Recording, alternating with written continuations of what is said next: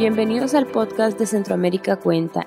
En esta segunda temporada seguimos contando y contribuyendo a la proyección y difusión de la literatura iberoamericana desde Centroamérica. Es por eso que en este espacio te compartiremos los mejores momentos de las actividades que mes a mes hacemos en nuestro festival literario virtual, en voces de sus propios participantes. Las actividades sobre las que escucharás están disponibles en nuestros canales de YouTube y Facebook. Seguí nuestro Instagram y Twitter para conocer sobre nuestra programación mensual. Búscanos como Centroamérica Cuenta. En este episodio escucharás los mejores momentos del Festival Centroamérica Cuenta en su décima edición. Por primera vez en el Caribe, y en alianza con la Fundación René del Risco Bermúdez, nuestra fiesta literaria se produjo entre el 16 y el 21 de mayo, en las ciudades de Santiago y Santo Domingo de República Dominicana. Más de 80 autores de 20 países y una agenda variada de 27 diálogos, 5 presentaciones de libros, 4 talleres formativos y una lectura de poesía, colocaron al Caribe como el centro de la literatura, el periodismo y la reflexión de toda Iberoamérica. Nuestra celebración de 10 años contando, inició el 16 de mayo con dos diálogos sobre literatura y con participantes de España, Centroamérica y República Dominicana, en el Auditorio Hermanos León Asensio del Centro León, en Santiago, República Dominicana. En el primer diálogo, denominado Literatura sin Fronteras, Gaby Martínez de España, Basilio Belliard y Fernando Cabrera, de República Dominicana, conversaron con Claudia Neira Bermúdez, nicaragüense y directora de Centroamérica, cuenta en torno a diferentes aspectos que giran alrededor de la literatura y a pensar en una literatura sin distinción de lenguas ni de orígenes, salvo por los temas y preocupaciones de cada autor. Eh, nuestra patria es la lengua, pero aquí vamos a hablar de que no, de que aspiramos a, a que la patria del escritor sea el lenguaje, algo mucho más amplio que como veremos en la conversación probablemente nos mete en problemas porque ya el lenguaje no va a implicar tanta vinculación de identidad y puede darle paso a que aparezcan eh, aparatos, inteligencia artificial que generen literatura y tendremos que aceptarlas como válida. La verdad es que uno escribe desde, desde uno mismo, desde su autobiografía. Ese es el punto de partida. Poco a poco lo vas descubriendo con el paso del tiempo que en realidad que es eso, quieres contar las historias de todos los demás para llegar a discernir un poquito mejor cómo eres tú y dónde estás tú. Yo durante mucho tiempo, por ejemplo, he estado escribiendo libros de viajes y he estado buscando en, historias fuera de lo que sería mi, mi Barcelona natal, pues que me contaran cómo son otras familias, cómo se vive en otros lugares y he entendido con el paso del tiempo que lo que estaba buscando realmente era hacerme fuerte para poder enfrentar mi domesticidad, mi contorno más, más directo, de tal manera que el recorrido ha sido casi que a la inversa de lo que yo creo que muchas veces ocurre. Todo acto de escritura es un acto de transgresión, ¿no? Primero una transgresión al yo, a la identidad, y luego también una transgresión a la técnica que uno emplea para escribir, para expresarse y también al género que uno cultiva. Uno dice, la escritura es, es en sí misma una cosa, no una estructura verbal. Pero también hay que pensar que uno escribe en una forma determinada. Es decir, ¿qué, qué escribo? Poesía, cuento, novela, ensayo. Pero uno tiene que buscar siempre una forma de vehicular esa expresión, esas emociones, las ideas, etc. en cierto modo, la escritura viene, siendo una especie de crítica, de crítica a la realidad, de crítica a la sociedad, de crítica al lenguaje mismo, de crítica a la técnica o al método que se emplee para escribir, y también de crítica a la tradición, porque uno nunca se sitúa desde el presente, siempre uno es todo lo que uno ha, leído, ¿no? En el segundo diálogo, Juan Bosch, entre la política y la literatura, Sergio Ramírez y los escritores dominicanos José Alcántara Almanzar y Juan Daniel Balcácer conversaron con Ángela Hernández Núñez sobre la producción literaria de voz, reconocido continentalmente por sus significativos aportes al cuento, la novela y el ensayo. Antes de ser político, Juan Bosch fue escritor. Escritor de cuentos, sobre todo aunque tiene dos novelas, La Mañosa y El Oro y la Paz pero realmente cuando uno lee su obra se da cuenta que era un eximio cuentista, un maestro de Hispanoamérica y de la lengua española reconocido en todas partes. Y él dijo en una oportunidad que había dejado el cuento porque ya lo dominaba y que conocía la técnica. Creo que fue una salida ingeniosa porque en realidad uno nunca domina el género que uno escribe. ¿Por qué?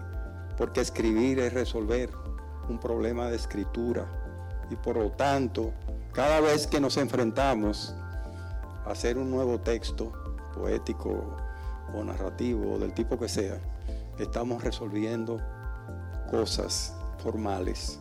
Pudo haber sido recordado solo como literato sin haber participado nunca en la política, porque sus cuentos son ejemplares en la historia de la literatura eh, latinoamericana. Pero si algo junta los dos oficios en la vida de, Bosch, y esto me parece que también es muy singular en América Latina, es la ética. Es decir, el hilo ético que conduce su vida nunca se apartó ni en la política ni en la literatura. Y esto no es fácil de conseguir en América Latina, sobre todo hoy, en una política tan contaminada. El escritor que era Juan Bosch y que salió de Santo Domingo eh, el año 37, 38, el exilio lo fue alejando de la producción literaria. Creo que fue Augusto Roa Bastos que dijo que el exilio es uno de los peores destructores de almas y Bosch se vio compelido en el exilio a terminar esa primera fase de su existencia productiva como escritor de cuentos que manejó con una destreza admirable e inigualable, en, por lo menos en Santo Domingo y la praxis política lo llevó precisamente a crear un partido, digamos que de los dos grandes partidos de masas que ha habido en nuestro país, Bosch fue su fundador. Un día después, el 17 de mayo, dimos por inaugurada la décima edición de Centroamérica Cuenta en el auditorio del Banco Central de República Dominicana, acompañados por autores y autoras de varias partes de Iberoamérica personalidades dominicanas, socios, aliados, cuerpo diplomático y público general. Estas fueron algunas de las intervenciones de nuestro presidente Sergio Ramírez, nuestra directora Claudia Neira y Minerva del Risco, presidenta de la Fundación René del Risco Bermúdez, nuestros aliados en esta edición presencial en República Dominicana. Centroamérica Cuenta es un festival literario nacido hace 10 años en Nicaragua y al que la fuerza de las circunstancias políticas, opresión y dictadura, el espejo oscuro, forzaron a la errancia. Un festival exiliado que busca asilo y lo encuentra generosamente, como ahora entre ustedes, amigos y amigas dominicanos. Y estas son las paradojas de las que siempre se aprende. El exilio de Centroamérica cuenta, la ha enriquecido, la ha hecho crecer y la ha multiplicado. Aprendemos mientras andamos, crecemos al andar, sumamos al avanzar. El territorio de la imaginación es muy vasto. Una imaginación vasta para una América vasta, compleja, alucinante. Ha pasado mucha agua bajo el puente desde los casi 4.000 días de aquel lejano febrero en Nicaragua. Las palabras han nacido y renacido en medio de pandemias y exilios, nuevos desafíos que han sido el motor para llevar el festival como el, como el caracol lleva a su casa y los libros a cuestas. Hoy, República Dominicana es el cuarto país que nos acoge. Antes estuvimos en Costa Rica y Guatemala y ahora tenemos una edición anual en Madrid, la capital de España. A lo largo de estos años hemos organizado más de 500 actividades con más de 600 participantes y por ello reafirmamos nuestro compromiso de seguir con este festival que es una fiesta de la palabra, de la libertad y de la cultura. Un festival hecho en Centroamérica, pero con vocación iberoamericana. En esta época, cuando la comunicación se exige virtual y por demás breve, el arte de la conversación es una de las herramientas más importantes para el intercambio de percepciones, juicios y razonamientos. es la esencia en un mundo donde generalmente las opiniones y la falta de contenidos impiden la renovación de las ideas. Es la capacidad de usar la lengua y las palabras de manera efectiva para explicar nuestras diferencias con argumentos apropiados y análisis pertinentes. Y eso es justamente lo que nos trae Centroamérica.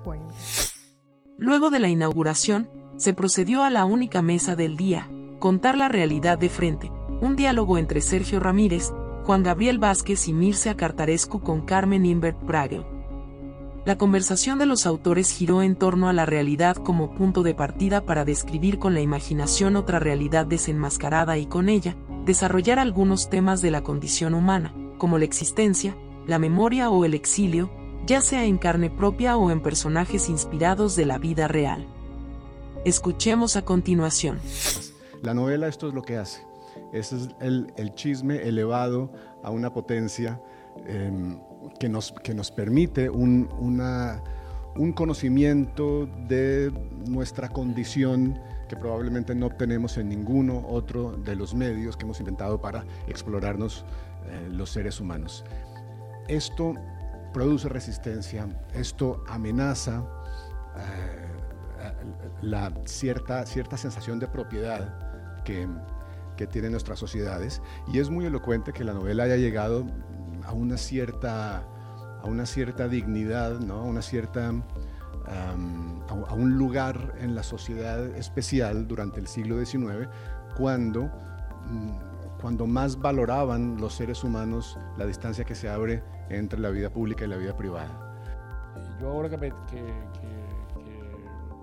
ando en, Madrid en autobuses, eh, siempre voy con el oído atento a lo que van hablando a mi lado, porque eh, uno escucha las historias más increíbles, sobre todo ahora en tiempos de los teléfonos celulares, cuando la gente habla en voz alta como que no la están escuchando y cuenta las cosas más inverosímiles, más secretas, más, eh, más íntimas que uno pueda, que uno se le pueda ocurrir.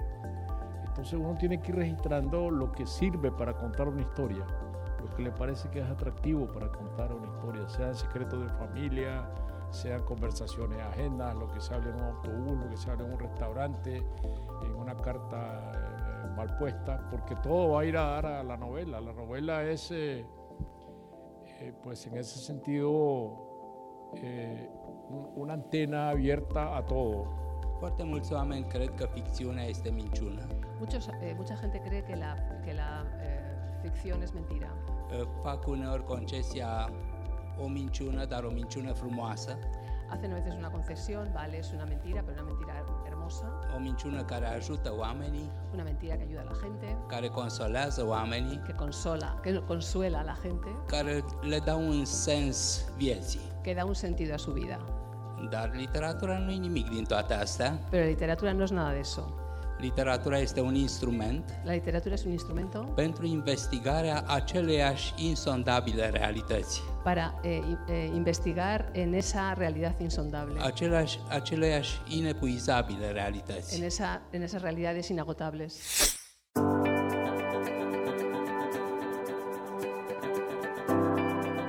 Gracias por escuchar este episodio. Te recordamos que las actividades sobre las que escuchaste en este capítulo se encuentran disponibles en nuestros canales de YouTube y Facebook. Seguí nuestro Instagram y Twitter para conocer sobre nuestra programación mensual. Búscanos en las diferentes plataformas como Centroamérica Cuenta. La décima edición de Centroamérica Cuenta en República Dominicana contó con el apoyo de sus socios globales, Cooperación Española, Acción Cultural Española, AC barra Diagonale, Agencia Suiza para el Desarrollo y la Cooperación, COSUDE, Delegación de la Unión Europea en Centroamérica, DUE, Fundación Universidad de Guadalajara, Open Society Foundations, Instituto Cervantes, Dirección General del Libro y Fomento de la Lectura del Ministerio de Cultura y Deporte de España, Servicio de Cooperación y Acción. Cultural América Central, Francia, Fundación Libertad de Expresión y Democracia, Organización de Estados Iberoamericanos, OEI, Casa América, Penguin Random House, Grupo Planeta, El País América y BBC Mundo. De igual manera contó con patrocinadores locales como Banco Popular, Cervecería Nacional Dominicana, Inicia, Banco BHD León, Implementos y Maquinarias, Inca, La Colonial de Seguros, Grupo Ramos, Ministerio de Turismo de República Dominicana, Ministerio de Cultura de República Dominicana, Ministerio de Relaciones Exteriores de República Dominicana, Alcaldía de Santo Domingo, Dirección General de Cine, DG Cine, Embajada de Francia en República Dominicana, Embajada de Canadá en República Dominicana, Embajada de Alemania en República Dominicana, Cuesta Libros, Grupo Rica, Indotel, Centro Cultural León, Centro Cuesta Nacional, Jodelpa Nicolás de Obando, Sirena, Claro, Banreservas y La Aurora Cigar.